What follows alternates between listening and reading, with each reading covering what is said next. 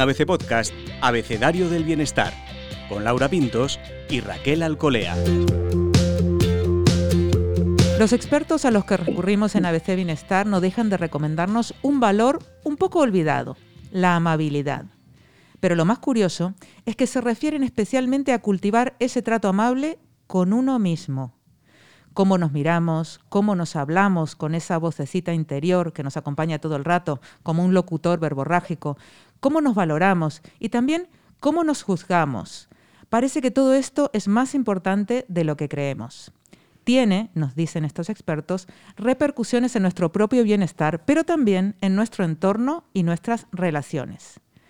Soy Laura Pintos y en este episodio del podcast Abecedario del Bienestar, Raquel Alcolea y yo abordaremos este tema de la amabilidad con la ayuda de Nazaret Castellanos. Eso es, ella es investigadora y cátedra extraordinaria de Mindfulness y Ciencias Cognitivas de la Universidad Complutense de Madrid.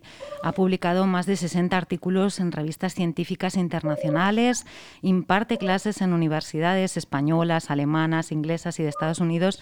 Es toda una referencia. Bienvenida, Nazaret. Hola, muchas gracias.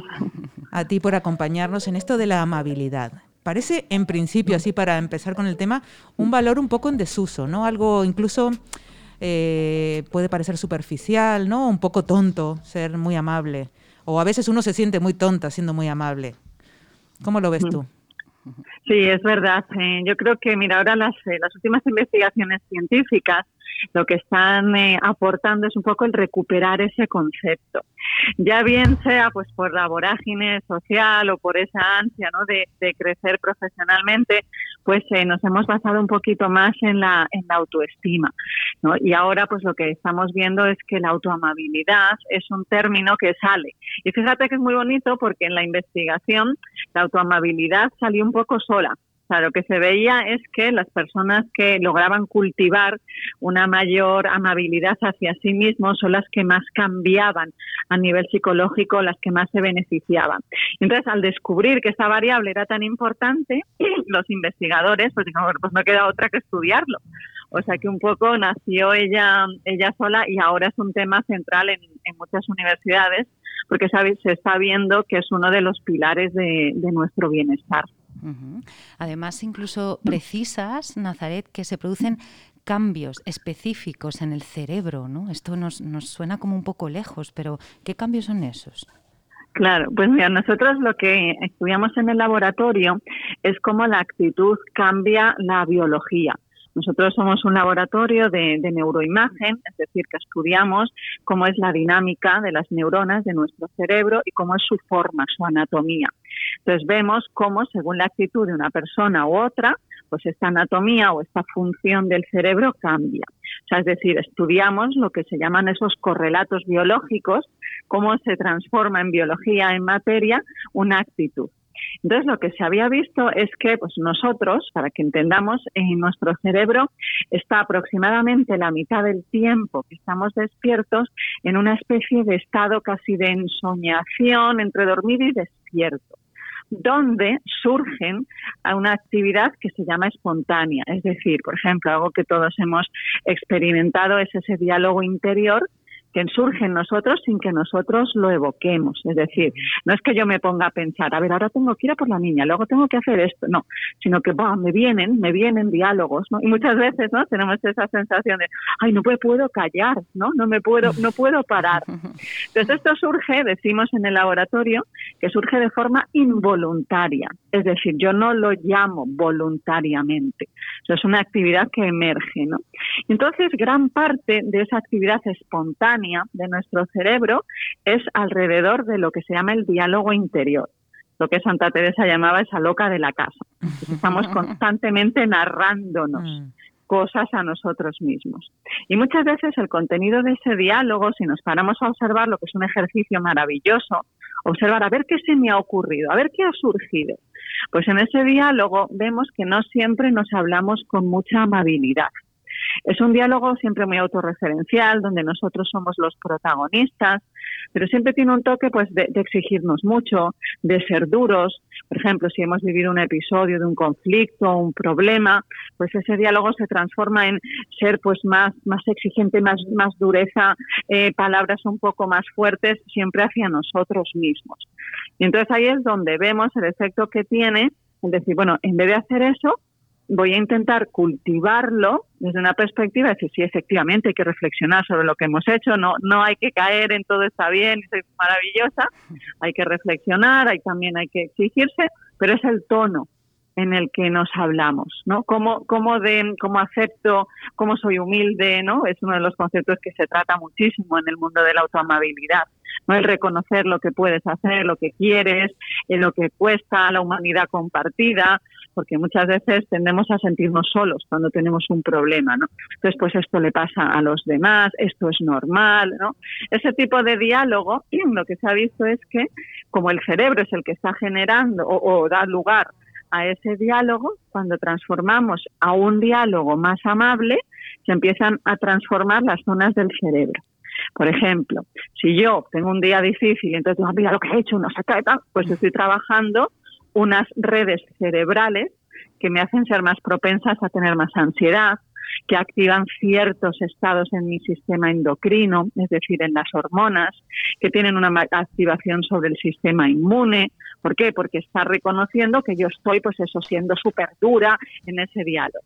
Si por el contrario yo opto por un diálogo más amable, que no significa ser indulgente, sino más amable conmigo misma, pues mi cerebro activa otras redes cerebrales.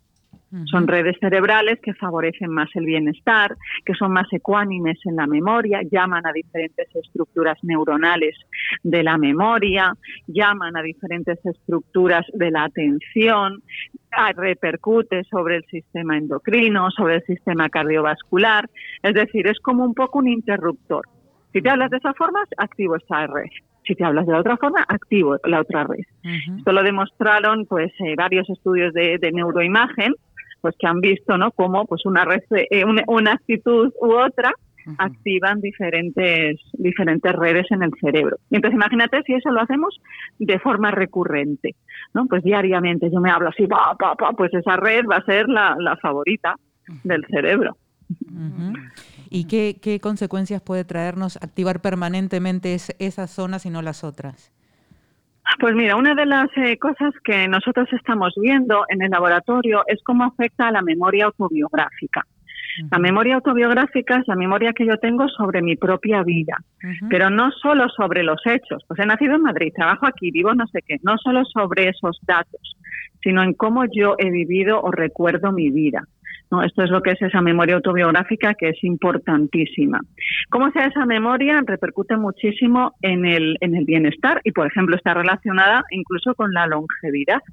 Cómo yo recuerdo de forma vivida y con qué grado de, positividad yo valoro mi, mi propia vida. Entonces, cuando nosotros nos hablamos pues con esa dureza o tenemos ese comportamiento que no es tan amable, esa memoria autobiográfica se resiente.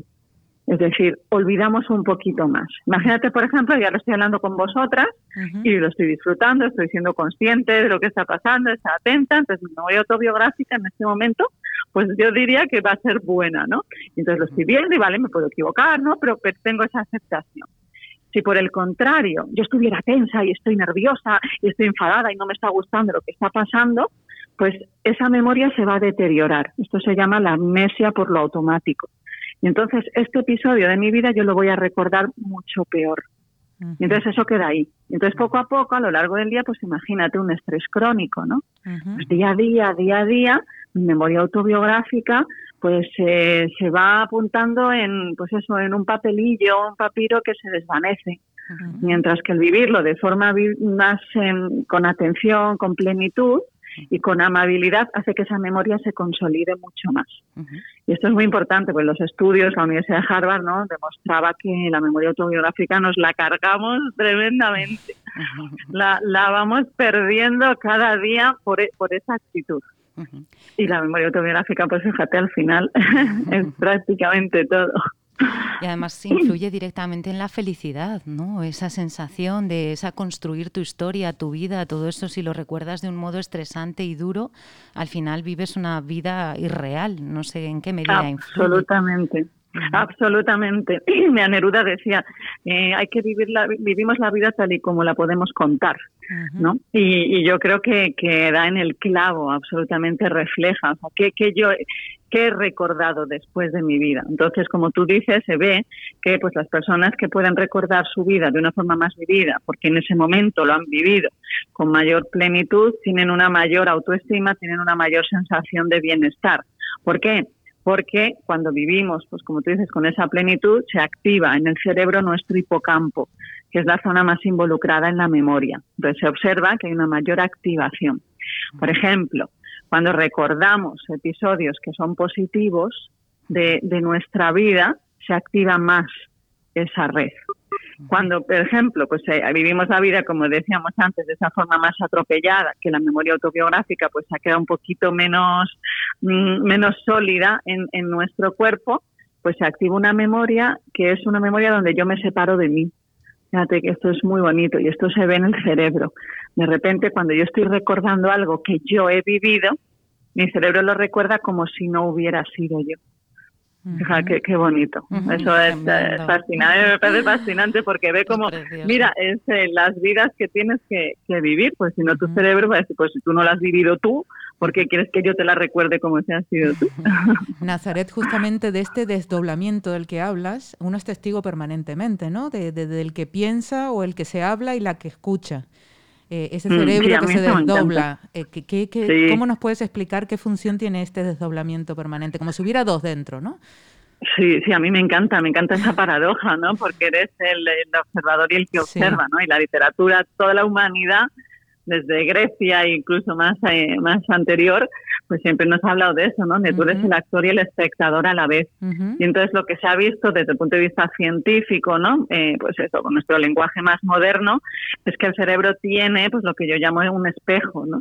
Que es, hay un circuito que está formado por dos áreas principales en el cerebro, que es la corteza cingulada y la ínsula, que me permiten observarme a mí. La corteza cingulada es la que traduce lo inconsciente en consciente y la ínsula es la que me da a mí la idea de que soy yo. Es decir, es en ese momento en el que yo me doy cuenta de mí misma. Yo me puedo observar a mí misma. Y entonces lo que se ve, que esto es lo que pues nosotros, una de nuestras líneas principales de investigación en el laboratorio, es qué pasa cuando tú te estás mirando a ti. Entonces, en ese momento en que se activa esa red, ese espejo, ¿no? Que dice, yo me estoy observando a mí, mi cerebro sabe que soy yo la que se está observando pues es uno de los momentos de mayor plasticidad neuronal. ¿Qué significa esto? Uno de los momentos en los que más puedo cambiar el cerebro. Plasticidad viene de eso, ¿no? De pues moldear, como la arcilla. Pues ahí es donde Bruce te permite que puedas eh, meter mano a esculpir ese cerebro, como decía Ramón y Cajal, que todos podemos ser escultores de nuestro propio cerebro. Entonces esa es una propiedad que, pues, hay un estudio del 2012 de la Universidad de Harvard que nos decía que mm, tenemos, es algo que tenemos un poco en desuso. No estamos muy acostumbrados o no practicamos habitualmente el observarnos a nosotros mismos, el pasar tiempo con nosotros mismos. Y ahí es donde es fundamental, y es lo que te contaba, que habían salido estos estudios, que es fundamental que ahí lo apliquemos con amabilidad. Imagínate que te sientas una hora al día o diez minutos al día y dices, voy a observarme a mí, voy a estar conmigo. Pero lo, estás con una actitud que no es amable, pues eso que podía ser una experiencia muy transformadora, muy beneficiosa, se convierte en una experiencia que al revés es dañina. Mm. Por eso es importante que cuando te observes a ti mismo, lo hagas con amabilidad. Y eso desde el punto de vista neuronal, lo que se ha visto es que cuando tú te observas a ti misma con amabilidad, se mejoran los procesos de aprendizaje neuronal. Si al contrario yo me observo a mí misma, pero con esa dureza, pues le dificulta al cerebro mucho más aprender. Esto es muy bonito, ¿no? Como esa actitud en, la propia observación se traduce en una bioquímica neuronal que me permite eh, pues, eh, transformar mejor el, cerebro. Es, precioso y sobre todo me venía a la mente los pequeños, ¿no? Los, niños, ¿no? Porque en este sentido, Nazaret, es algo, hay personas que tienen más tendencia a tratarse con amabilidad, un poco por, como se dice, de fábrica, o, realmente esto es un aprendizaje, esto es algo que podemos enseñar, que podemos aprender, aprender incluso aprender a avanzada edad. Mm, bueno, me encanta. Fíjate que yo a lo largo de toda esta conversación que hemos hecho siempre he utilizado cultivar. ¿Por qué? O sea, es cultivar. Es decir, es algo que tú siembras, es algo que tú haces crecer. Yo no, no he dicho en ningún momento las personas que son, las personas que tienen esta capacidad. ¿Por qué? Pues porque lo que se ha visto, un estudio que hizo, por ejemplo, el King College de, Londres, la universidad, eh, demostraba que no hay factor genético, que no hay una propensión. He hecho estudios con, eh, con gemelos, eh, con personas con estilos de vida similares, es decir, y personas que se definían como no, yo no puedo ser así, pues se les eh, aplicaba como una especie de entrenamiento. Bueno, vamos a ver si se puede cultivar. Por eso cuando se hablan todos estos programas y los estudios de, la neurociencia de, de, la, de la amabilidad, siempre hablan del cultivo de la compasión, cultivo de la amabilidad. ¿Por qué? Porque lo que se ha visto es que tú puedes cultivarla. Es decir, puedes hacerla crecer en ti. O sea, que no vale la excusa de no, yo no soy. Nazaret, con todo esto que nos cuentas, que a mí me fascina, realmente me, me, me, fascina esta explicación científica, tantas cosas que sentimos, me ha hecho pensar nuevamente en la meditación, que es algo que está como de moda, que hablamos mucho de sus beneficios, pero bueno, con esta plasticidad del cerebro y esta capacidad para al mirarse transformarlo, eh, no sé si tú lo ves como una herramienta poderosa para trabajar este aspecto. ¿Hay alguna otra? Sí, sí, sí, yo creo que es, bueno, por supuesto es una, una herramienta que se ha demostrado que es, eh, que es muy beneficiosa para el cerebro, muchísima ya evidencia científica, donde se ha visto, por ejemplo, a los cinco días de empezar a meditar ya se empiezan a observar cambios en el cerebro.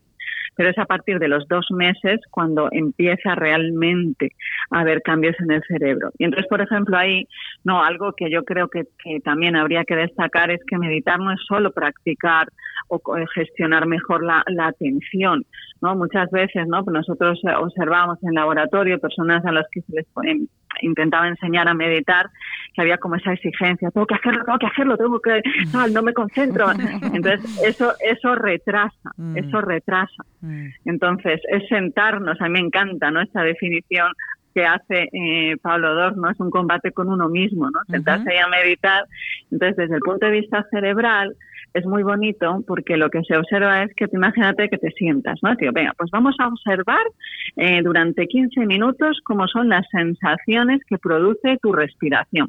Obsérvate a ti misma, observa tu propio cuerpo, observa tus pensamientos.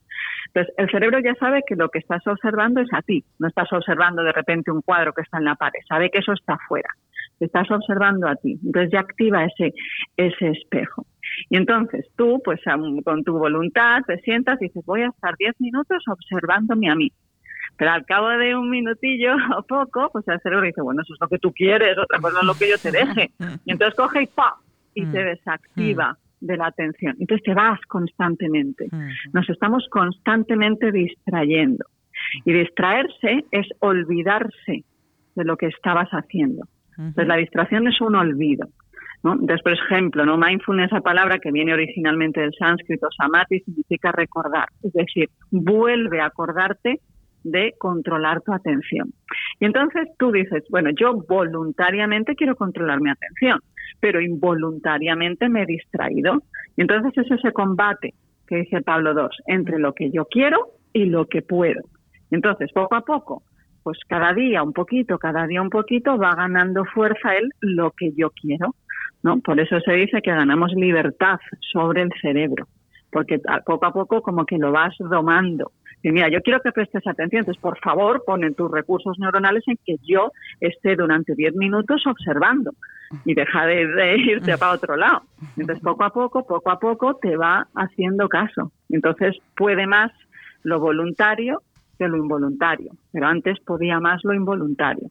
Entonces eso visto desde el punto de vista neurológico en las máquinas, ¿no? que nosotros no es maravilloso, porque observas como alguien está así meditando, ¿no? Y está atendiendo y ve su cerebro ahí tranquilito, silente, eh, pues focalizado en algo y de repente ¡puff!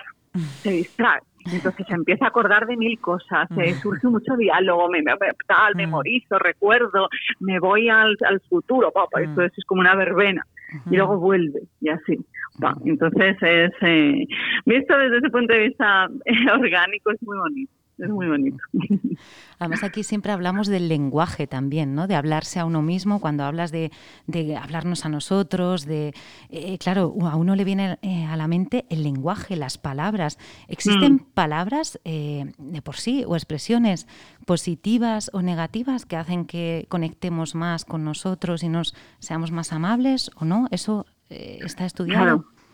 Por sí, sí, sí, sí. Mira, eso cuando nosotros eh, es muy, muy, muy interesante que en ese diálogo interior, ¿no? Pues que, que, nosotros generamos espontáneamente dentro, ¿no? Que yo no lo verbalizo, el cerebro lo interpreta como si lo estuviera escuchando, o sea, no como que él lo está haciendo. Hmm. Entonces, es decir, está procesando la información que le está diciendo. Entonces, eso mismo, cuando yo, por ejemplo, pienso en algo, ¿no? Por ejemplo, me ha pasado algo, he tenido un problema hoy y tal en el laboratorio, entonces tengo un diálogo interior, de verdad, mira lo que he hecho, no sé qué, no me sale. Entonces, esas palabras que yo me estoy diciendo, el cerebro las pronuncie o no las pronuncie, el cerebro las está escuchando. O sea, yo creo que la única persona en el mundo que nos escucha cuando hablamos somos nosotros mismos. Entonces, estás procesando. Y entonces tú imagínate que, que, por ejemplo, te vas a expresar, ¿no? La, la queja. La queja es algo que yo he estudiado porque me parece súper interesante, ¿no? Y entonces tú te estás, de verdad, estoy cansadísima, estoy no sé Entonces el cerebro lo está escuchando constantemente. Entonces está constantemente recibiendo ese mensaje. Como si alguien te lo estuviera diciendo, estás cansada, estás mal, estás no sé qué, no puedo más, está, constantemente. Entonces, claro, ¿qué activa? Pues procesa esa información.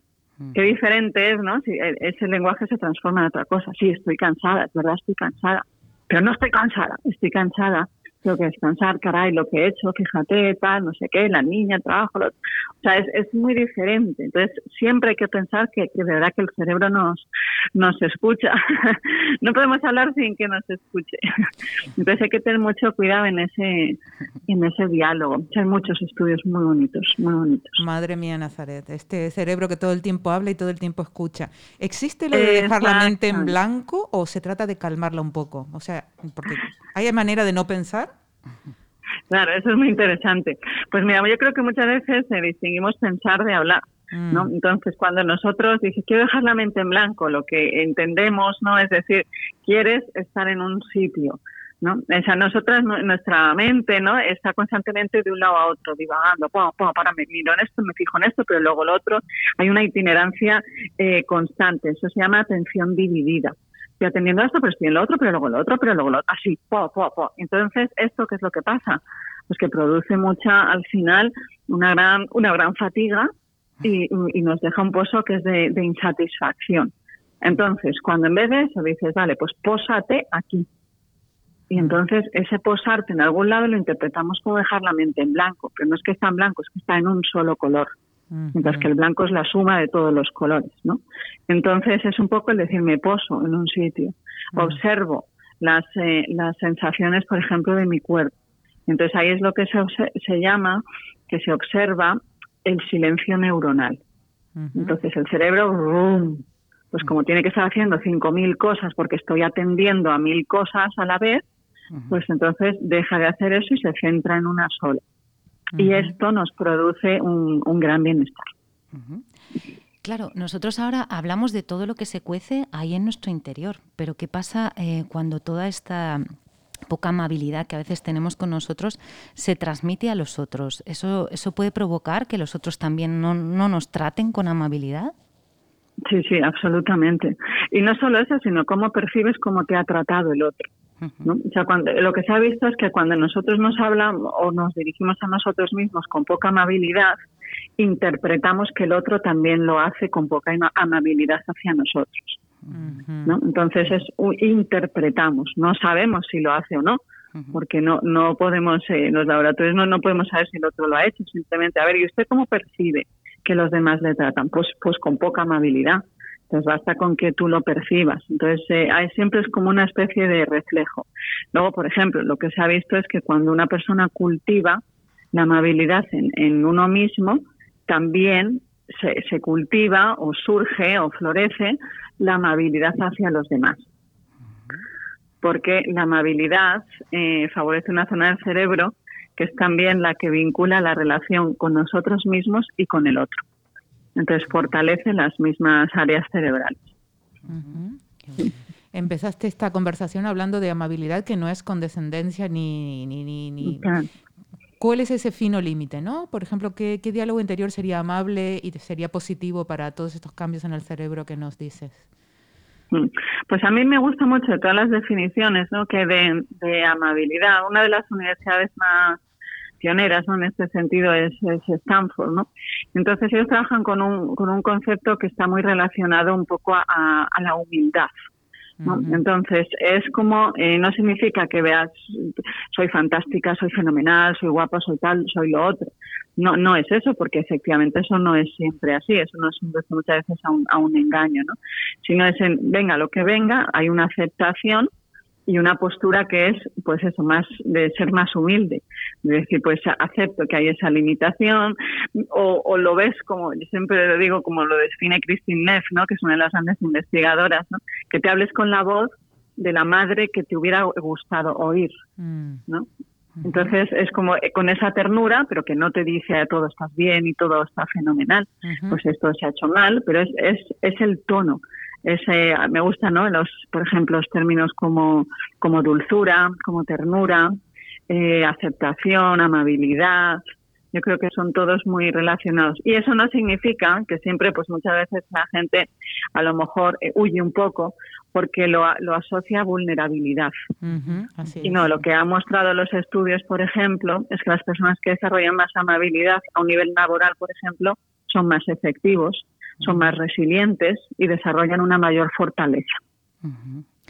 Nos falta algo muy importante para nosotras también, que es el sueño, porque en esta dinámica del ah, cerebro que no para. Sí, sí, el descanso, por Dios, el descanso. ¿Qué hacemos con ello, con el, sueño, el descanso? ¿Cómo, ¿Cómo aliviarlo ¿no? con esta dinámica de la amabilidad? ¿Algún ejercicio pues que nos puedas proponer para antes de descansar? Sí, pues mira, hay un estudio que hizo la, Universidad de Alemania, un estudio que realizó durante nueve años con muchas eh, mujeres. Y entonces observaron a estas personas, pues les hacían diferentes entrenamientos, programas psicoeducativos. Y observaron que aquellas que habían desarrollado, habían podido cultivar una mayor amabilidad con, consigo misma, eh, tenían una mayor calidad del sueño. La amabilidad está relacionada con, con sueño. Entonces, por ejemplo, hay muchas eh, prácticas de, trabajar pues lo que es la compasión, la autocompasión o autoamabilidad, que siempre en español se utiliza más amabilidad que compasión, porque compasión lo asociamos a pena. Es una palabra que incluso si te vas al diccionario es pena, ¿no? Entonces por eso se utiliza más amabilidad. Pero si alguna persona está interesada, puede buscar prácticas de autocompasión. Ese es el nombre técnico. Entonces, una práctica de autocompasión es, por ejemplo, observar las sensaciones del propio cuerpo y experimentar, por ejemplo, agradecimiento agradecimiento al cuerpo, expresar, eh, por ejemplo, recordar momentos en los que una persona pues ha sentido débil y, ha sabido salir, em, tener una pues ese momento de acogimiento, de cariño, incluso hay un estudio ¿no? que mostraba que si lo expresamos, como si nos diéramos un abrazo nosotros mismos, ¿no? Pero sintiéndolo, no solo poner los brazos, ¿no? Sino me voy a dar un abrazo. Igual que se lo daría a mi niña, ¿no? Antes de dormir. Me voy a dar un, un abrazo. ¿No? Pues eso es una, una pequeña práctica que, eh, que el cuerpo al final lo, lo nota. Y entonces eso, pues lo que se ha visto es que está relacionado con, con calidad de sueño. sí. Nazaret, mientras nos contabas todas estas cosas tan eh, eh, tan importantes, ¿no? Y además que nos aprendemos tanto contigo, te lo agradecemos. Pues Raquel iba tomando sus notas y hace un pequeño resumen, un poco de lo que nos queda de este pozo que nos dejas. Eh, a ver qué nos cuenta. Además es que hemos tomado notas, eh, te, puedes imaginar, como en la universidad, como si nos hubieses dado una clase magistral, Nazaret, que te agradecemos muchísimo, una masterclass. Hay, algunos, hay algunas notas, unos apuntes que nos hemos quedado. En general, en esencia, la amabilidad ayuda a absolutamente todo. O sea, e, es que mm. deberíamos grabárnoslo a fuego, ¿no? El mensaje. Y, es muy transversal, sí. Eso es, porque además nos cuentas que, que la actitud cambia, ¿no? Que cambia el cerebro, que ser amables con nosotros mismos ayuda a que conectemos con esas partes de nosotros que nos ayudan a tener un mayor bienestar. O sea, conexiones con el sistema endocrino, conexiones con el sistema cardiovascular, conexiones con la mejora de la memoria, de la atención. Y otro beneficio más que es precioso, eh, conectar con la memoria autobiográfica, cuando eh, recordamos momentos buenos, cuando recordamos aquello que nos ha hecho ser amables con todo lo que hemos vivido, esos recuerdos se convierten en crear la historia de nuestra vida de un modo más positivo, más constructivo, mejor mm, para nosotros, más bueno. Cuando nos hablas de la paradoja del observador y del que observa, nos cuentas que el cerebro tiene un espejo. Y lo que habéis visto en la investigación que habéis llevado a cabo es que cuando uno se mira, eh, es cuando se dan los momentos de mayor plasticidad cerebral, cuando más podemos mejorar nuestro, nuestro cerebro, ¿no? Parece algo como de ciencia ficción, pero es real, nos dices. Y hay que practicar eso de observarnos a nosotros mismos, nos propones. Observémonos más. Y recordemos que la capacidad esa amabilidad se cultiva. Oye, que no es que yo soy así y así seguiré, que no es un factor genético, que no hay propensión, que todos podemos ser amables con nosotros mismos. Hay recursos, un montón, entre ellos la meditación. Hablas de que eh, a los dos meses de comenzar a meditar ya hay cambios en el cerebro y que recordemos que distraernos es olvidar lo que estamos haciendo y que el mindfulness, esto de estar presente, es recordar todo lo que estamos haciendo. Hablémonos mejor, el único que nos escucha, nos dices, todo lo que hablamos somos nosotros mismos, así que cuidadito con lo que decimos y, recordemos también que podemos mejorar la calidad del sueño, la amabilidad con los otros y tantas otras cosas eh, fascinantes la amabilidad, Nazaret. Mm, bueno, una síntesis fantástica. Qué bueno. Todo es tuyo, todos son tus palabras, Nazaret. Lo sintetizado muy bien. Muchísimas gracias. Mira, los griegos ya nos decían, ¿no? Como que la, la, mejor filosofía de los estoicos, la mejor filosofía de vida es aquella que nos permite reescribir el diálogo con el que nos hablamos. Y o sea que esto se ha dicho, lo decimos ahora con palabras técnicas y palabrejos, que digo yo, pero lo hemos dicho siempre. Volvemos a los estoicos una vez más. Siempre, bueno, lo que no superan ellos. Pues aquí estamos aprendiendo de la mano de, de gente como tú, Nazaret. Te agradecemos mucho tu participación en el podcast. Muchísimas gracias a vosotras. Hasta la próxima, bienestarios.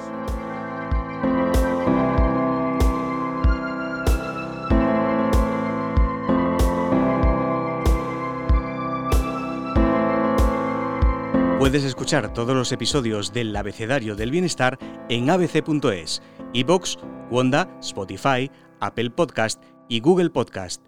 Y no te olvides de seguirnos en las redes sociales. ABC-Bienestar.